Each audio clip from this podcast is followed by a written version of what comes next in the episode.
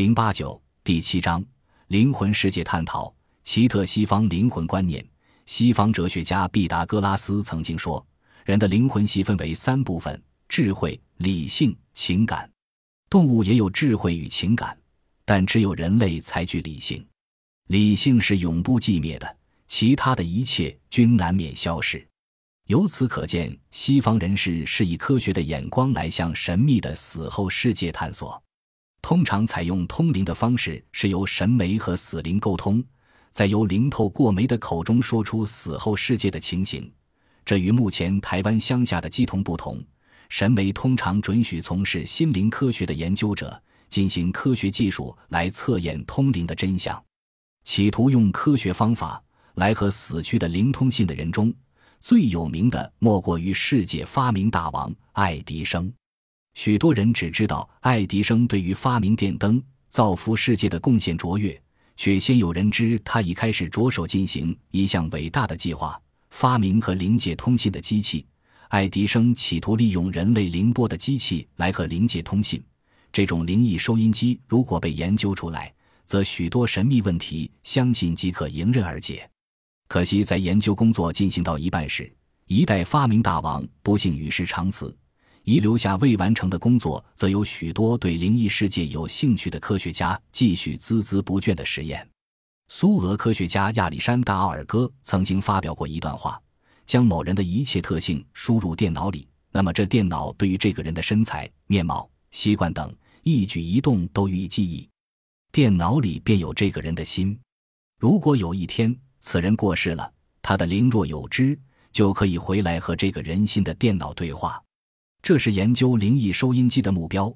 如果实验成功，人类不但主宰世界，更可获知冥界的神秘事物。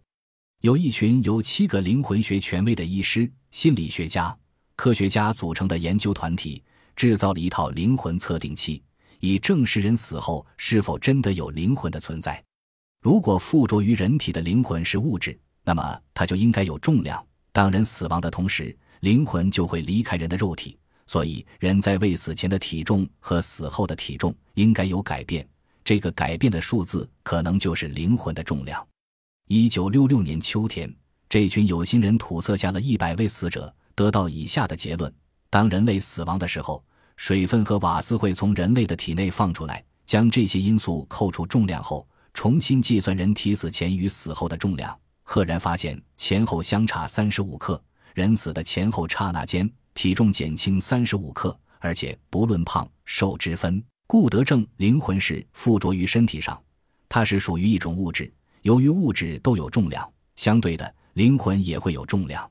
附着于人体的物质称作灵魂素粒子。人死后，灵魂素粒子从人的体内跑出来，只剩下一具没有灵的躯壳。这具躯壳随着时间的消逝而腐坏，而离开人体的灵魂素粒子通常如水中浮萍般漂浮在空中，没有附着点，呈现微粒子状态。有时这些微粒子集合成物体，便形成人类眼中所见的幽灵；有时在拍照过程亦会出现。一九六八年，墨西哥的一位心灵学家公布了一张病人死亡前一刹那的照片，引起了一阵骚动。照片中，在病人死亡的一瞬间，有一道白色的东西从身体内冲向上面，这就是死者的灵魂素粒子刚要离开死人的躯壳。这种初次出现的灵魂，在心灵科学上称为灵魂的正体。失去了它，人体便无法再生存了。现在的科技发展已能利用电脑和调查灵魂素粒子的性质来研究死后的世界，虽未达到尽善尽美的阶段。但已属相当客观且科学化。但愿在未来的不久，人类可以完全掌握死后的世界。在此，让我们听听利用招灵术使死后的人与现代人联络的实例。在巴黎郊区一所灯火幽暗的大厅中，一群研究心灵科学的爱好者聚集在这所法国有名的招灵师家中，试图与二次大战祸首希特勒做一番沟通。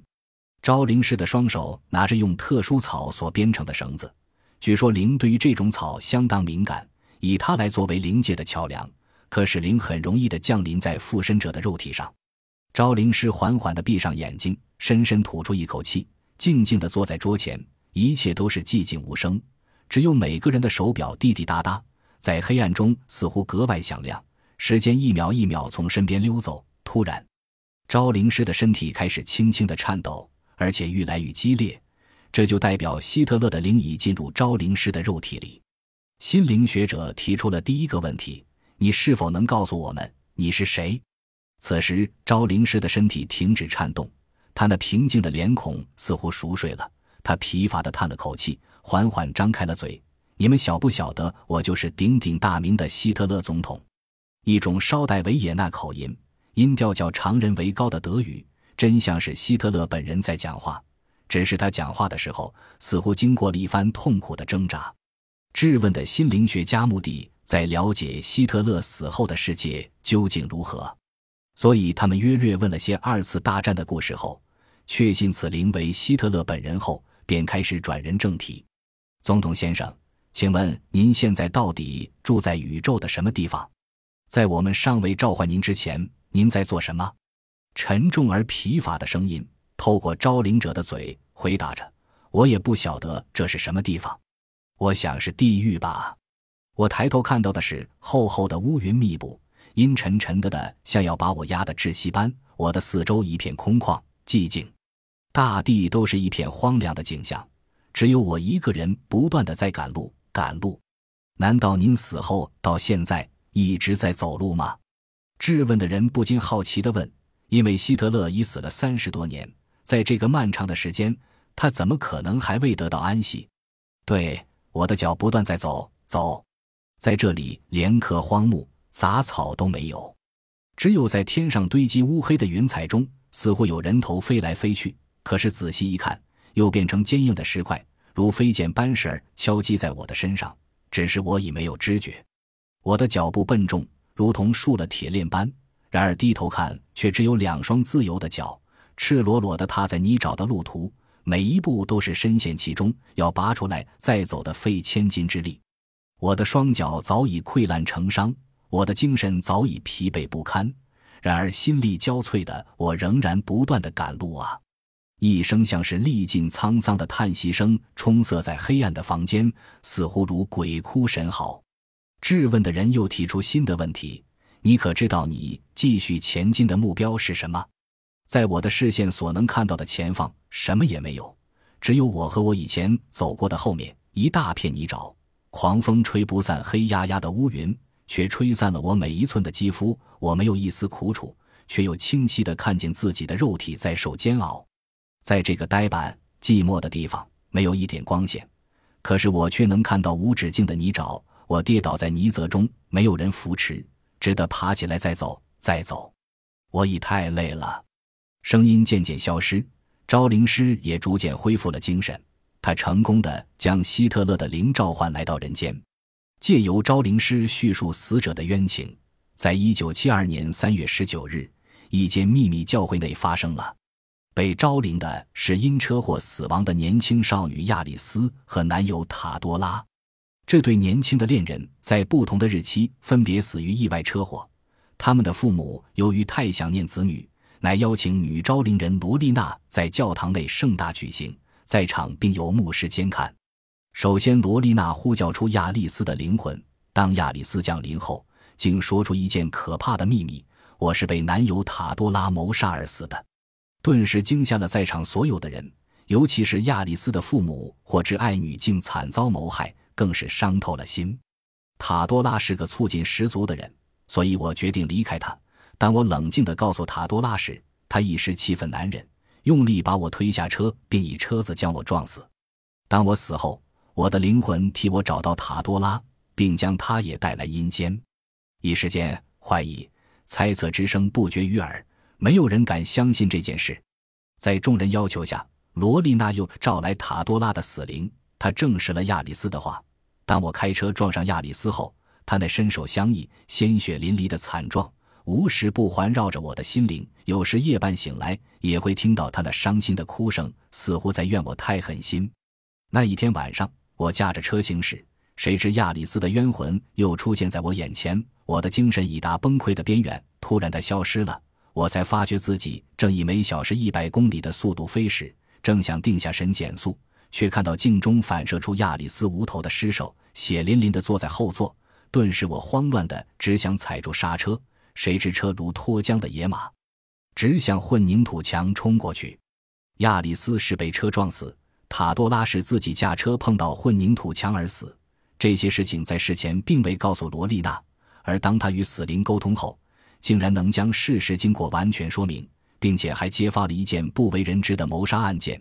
这种奇异的通灵者是否具有与众不同的感应，而与另一世界沟通，正是今天心灵科学家亟待揭开的谜。英国曼彻斯特一群科学家做了一项实验，在死人当时死亡的地方，如果他的灵仍停留在该处，便可录到死人的声音。这项罕见的研究被发表后，会遭来许多非议。一名足球选手在知悉此消息后，便专程拜访这群科学家，请他们到他的朋友，也是足球队员之一谢克死的地方做录音。这群研究者欣然接受。当他们到达谢克因意外车祸丧生的地方，便放下普通的录音机于草堆中，开始按下录音装置。一个钟头之后，他们收听到令人惊异的内容。到这里以前，我一直希望能和你见一次面，谁知竟然发生了这次的意外。足球选手一听，果然是他的朋友谢克的声音，而且谢克似乎就是在和这位足球选手诉说：这里的生活只有呆板、痛苦和千篇一律可以形容。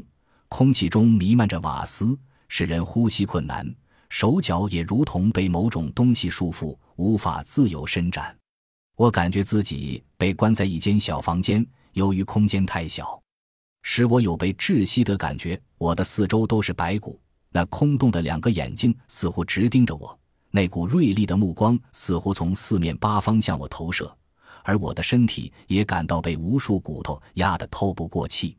我爱踢足球，记得我们在炎热的太阳底下练球，竟因操劳过度而晕倒，那种疲累的感觉比我现在不知轻松多少倍。有生以来头一次，我觉得这么困苦、疲乏、喘不过气。此时，谢克突然停住。只听到往来车辆奔驰的喇叭声以及秋天的虫鸣，但奇怪的是，当谢克说话时，这些声音却都没有被录进录音带中，只有灵界的谢克清晰的声音。这个怪异的现象至今仍未找出答案。突然，谢克的声音又再次出现，这回他的语气似乎不像先前那么痛苦。实际上，当我刚到此地时，并非躺在这充满人骨的小房间，而是在一片炙热的沙漠上。拖着沉重的脚步行走，热沙把我的脚底烫得起泡。我的心里浮现一股孤单异常的感觉。我不断地、不断地走着，不晓得走了多远。我的头脑逐渐清醒，忽然觉得后面有东西在追我。我一回头，一只庞大的怪物正冲向我踩。我由于惊慌过度，跑得忘了一切。当我清醒时，便躺在这里。不过我有种感觉，我不会在这里待很久。录音带转完了。谢克的话就此打住，科学家兴奋异常，因为这次录音又成功了。他们事先并未在录音机中装机关，也没利用心灵术，何以这架普通的录音机竟能录下死后世界的灵波？是灵异收音机已研究成功，还是目前这群科学家仍继续在研究？有朝一日，这个秘密将会公诸于世。以上所谈的有关灵魂学方面的故事，虽然也有深厚的迷信程度，但大致可确认的一点就是，西方人企图以科学眼光来探索灵异世界，将灵魂视为有机体，并加以证实。这种实证主义或许可以引导人类研究出冥界的生活情况，且让我们拭目以待。